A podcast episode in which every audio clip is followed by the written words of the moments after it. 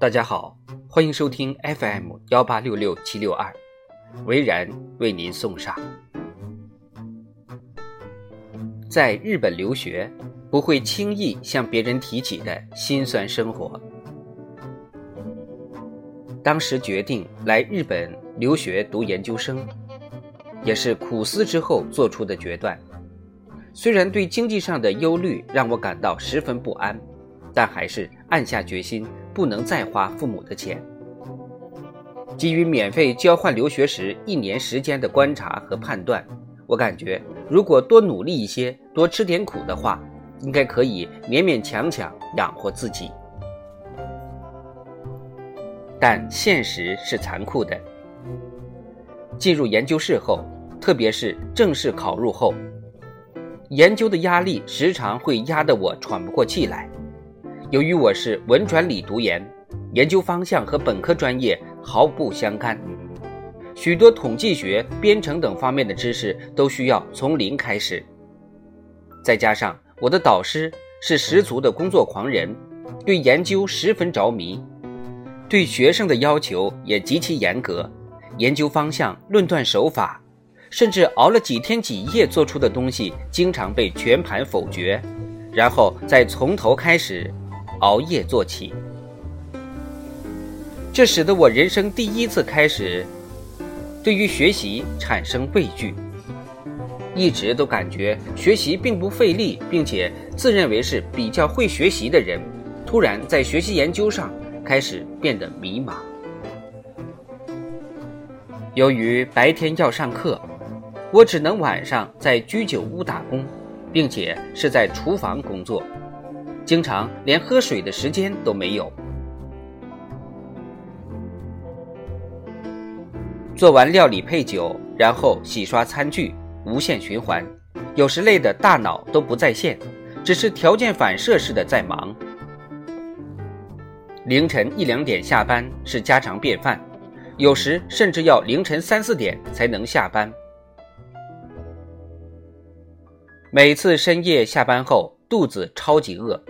但又不舍得花钱，只能去麦当劳买那种最便宜的，一百日元一个的汉堡，一次买两个，稍微垫下肚子后便赶回宿舍睡觉，不然第二天上课没精神。即便这样，我的银行卡里也很难有十万日元以上的存款。一方面，留学生打工时间受法律限制；另一方面，研究课业太忙，有时还要跑外地做野外调研。虽然是在日本国立大学读研，加上学费半额减免，已经是相当便宜了。学业和打工的抉择变成了我的两难，有时还会受委屈、受批评，心里难受的无法自抑的时候，就在深夜里蒙着被子哭一场。第二天太阳升起来，还要劝着自己。要微笑着面对生活和学习，告诉自己这才是人生的历练。好在上天眷顾，中了两个奖学金，才让我挺过经济大难关。现在在日本的中国留学生真的已经很幸福了。由于大量中国游客的涌入，让打工变得特别容易找，清闲高薪的职位还特别多。我刚到日本那会儿，很多店都不太想要中国人，并且大部分工作都是饮食店之类的工作。如果再往前追十几年，那个年代的中国留学生生活更是艰难。两千年左右的中国工资和物价与日本差距太大，普通的中国家庭根本无法负担孩子在日本的留学生活费用。